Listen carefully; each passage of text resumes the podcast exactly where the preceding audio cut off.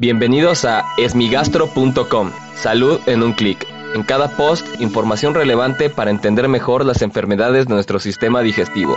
Bienvenidos. Hola, ¿qué tal? Soy Norberto Chávez y les doy la bienvenida a esmigastro.com.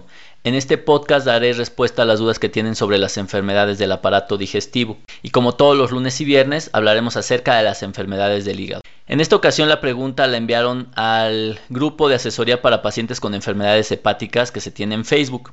Es un sitio en especial en donde se responden únicamente enfermedades hepáticas, por lo que si tienen alguna duda o padecen de esta enfermedad, les recomiendo que se suscriban, no tiene ningún costo y solo encontrarán información sobre el hígado.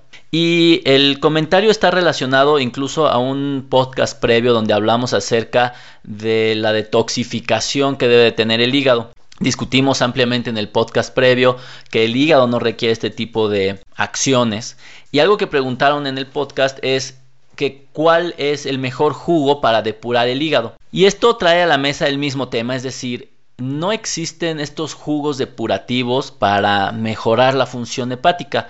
El hígado es uno de los órganos más complejos porque realiza distintas acciones, desde eliminar toxinas, desde producir proteínas, favorecer la coagulación, regular la presión de los vasos sanguíneos, por ejemplo, particularmente vasos venosos, por llamarlo de alguna manera. Entre otras funciones, tiene centenas de distintas funciones. Por lo tanto, pensar que hubiera una fruta, una verdura que puede ayudar a favorecer o no la función del hígado, esto no existe definitivamente. Hay que ser muy claros. Se hacen múltiples estudios en células específicas y no hay una sustancia en particular que pueda ayudar a favorecer la detoxificación del hígado, la cual en realidad es un órgano que por definición recibe toxinas, o sea, está diseñado para eliminar las toxinas, transforma elementos que son tóxicos para el organismo en elementos no tóxicos. Esa es una de sus funciones más importantes y esto, por ejemplo, explica el desarrollo de encefalopatía hepática.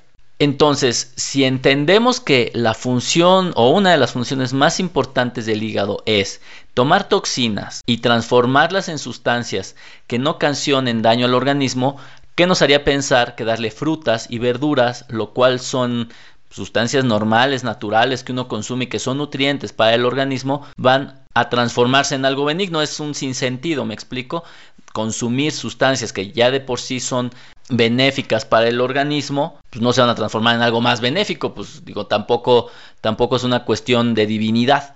Por lo tanto, no hay eh, necesidad en un órgano sano como un hígado sano, de estarle dando jugos o sustancias, que todavía es peor. Los jugos, ahorita vamos a platicar de sus efectos adversos, pero lo peor es la gente que ocasiona, que consume, perdón, fármacos o que hace mezcla de medicamentos para tratar de favorecer esto, o peor aún, utilizar tés o sustancias que desconocemos su composición. Volviendo al tema de los jugos, probablemente tampoco sea muy bueno, en especial en personas con sobrepeso u obesidad, ya que la cantidad de calorías que se consumen en un jugo son extremadamente altas, y el hecho de que provengan de frutas y verduras no nos quita la capacidad de engordar es decir, las frutas y verduras no son para bajar de peso, son parte de nuestra alimentación y si se consumen inadecuadamente o en exceso van a favorecer la ganancia de peso. Y esto todavía puede ser más grave en personas que tienen problemas de hipertrigliceridemia, elevación del colesterol o que tengan diabetes mellitus.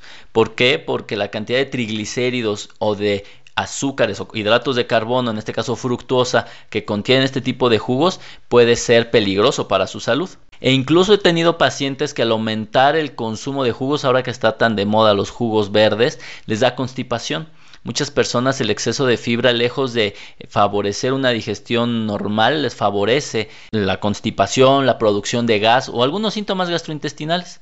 Por lo tanto, lo que yo les recomiendo es que no tienen necesidad de hacer algo adicional más que tener una buena salud. Hay que cuidar nuestro hígado, pero teniendo buenos hábitos de ejercicio, de alimentación no abusar del alcohol ni consumir sustancias de las que desconocemos sus efectos adversos y eso es más que suficiente para tener un hígado sano. Y en personas con cirrosis esto todavía es mucho más peligroso, hay que evitar en la medida de lo posible cualquier cosa de la que no tengamos certeza científica de su eficacia. Muchísimas gracias por enviarnos esta pregunta. Si tienen alguna duda, los invito a que escuchen los episodios previos. Y si aún tienen algo que no les haya quedado claro, en el sitio web www.esmigastro.com encuentran el formulario a través del cual pueden enviarnos su pregunta. Y si tienen cirrosis o padecen algunas de sus complicaciones, los invito a que descarguen el libro en Amazon, Encefalopatía hepática, guía de cuidado para pacientes y familiares. Es una guía diseñada para ustedes para poder entender esta complicación tan grave de la cirrosis que es la encefalopatía hepática. Gracias por haber escuchado este post. Si la información les fue útil, compártanla. Hagamos que más gente esté informada. Los esperamos en el próximo podcast.